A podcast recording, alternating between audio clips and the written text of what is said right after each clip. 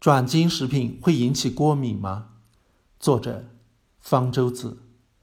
在我们的体内有一类称为抗体的蛋白质，它们就像警察一样，监控着入侵体内的坏蛋、细菌、病毒、真菌和寄生虫，随时准备好调兵遣将将其消灭。不幸的是，正如警察有时会冤枉好人，抗体也会犯糊涂，有时候。抗体会把自身的细胞当成敌人进行攻击，让人患上自身免疫症。还有的时候，抗体攻击的虽然是入侵者，但是这些入侵者并不是坏蛋，抗体对他们如临大敌，反而对身体造成了伤害，甚至能导致死亡。这种情形我们叫做过敏。抗体有五种，和过敏有关的那种叫做 IgE，我们还不能十分肯定。IgE 究竟对身体有什么益处？很可能是专门用来对付入侵体内的寄生虫的。这个作用对现代人来说微不足道。IgE 的副作用，过敏才更引人注目。某些食物含有某种能够招惹 IgE 的蛋白质成分，称为抗原。食物中的蛋白质通常在消化道内被消化成氨基酸，再被吸收到体内。但是有的蛋白质抵抗胃酸和蛋白酶分解的能力很强。不容易被消化，能少量的穿过消化道的管壁进入血液中。淋巴细胞会大量的生产针对这种抗原的 IgE。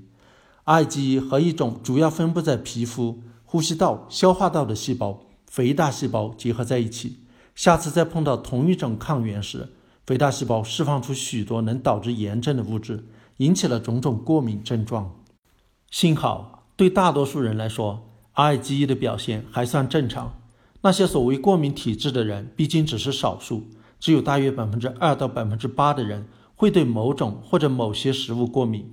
能引起过敏的食物主要是海鲜、奶制品、蛋、花生、坚果、大豆、小麦这几类。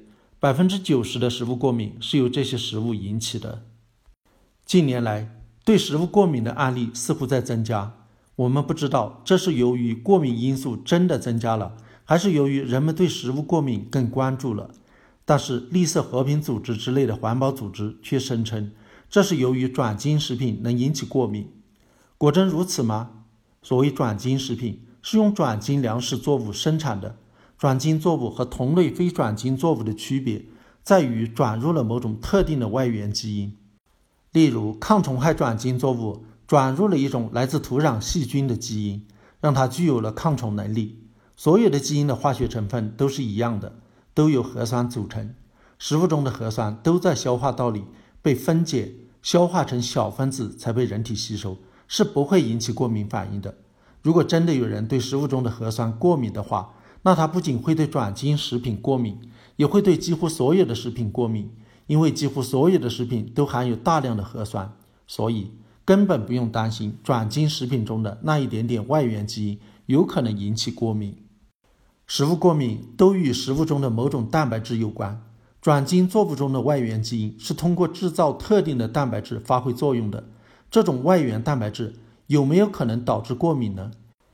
研究人员在研究转基因作物时，已充分考虑到了这个问题。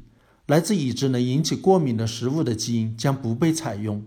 例如，为了增加大豆中的甲硫氨酸的含量，以提高大豆作为饲料的营养价值。一种巴西干果的蛋白质基因曾被转入大豆，但是实验发现，这种大豆可能会引起某些人过敏。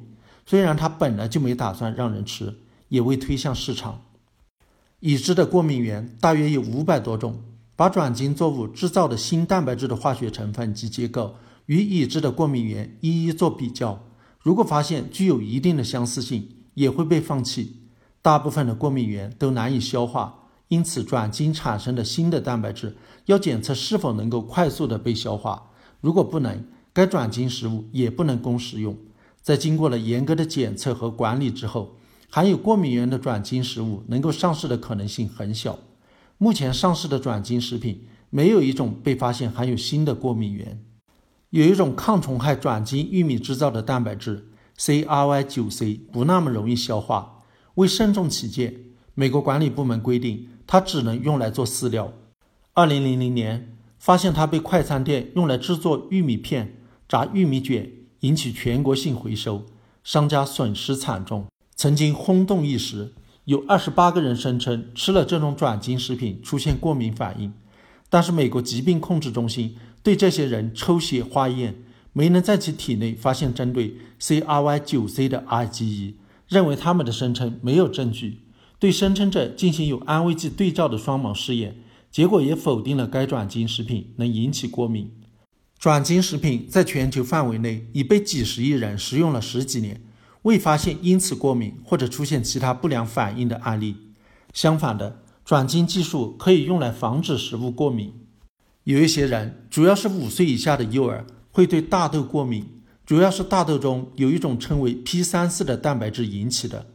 二零零二年，美国科学家用转基因技术让编码 P 三四蛋白质的基因停止作用，大豆就不再生产 P 三四蛋白质这种过敏源了。我们不知道。P 三四蛋白质究竟有何功能？但是看来它对大豆植株的健康无关紧要。这种转基因大豆与天然的品种长得一样好。大豆中还有两种蛋白质会引起过敏，不过有一些大豆的天然品种缺少这两种过敏蛋白，因此只要让这些野生品种的 P 三四基因不起作用，就可以培育出三种过敏蛋白都没有的大豆。所有对大豆过敏的人都可以放心吃它了。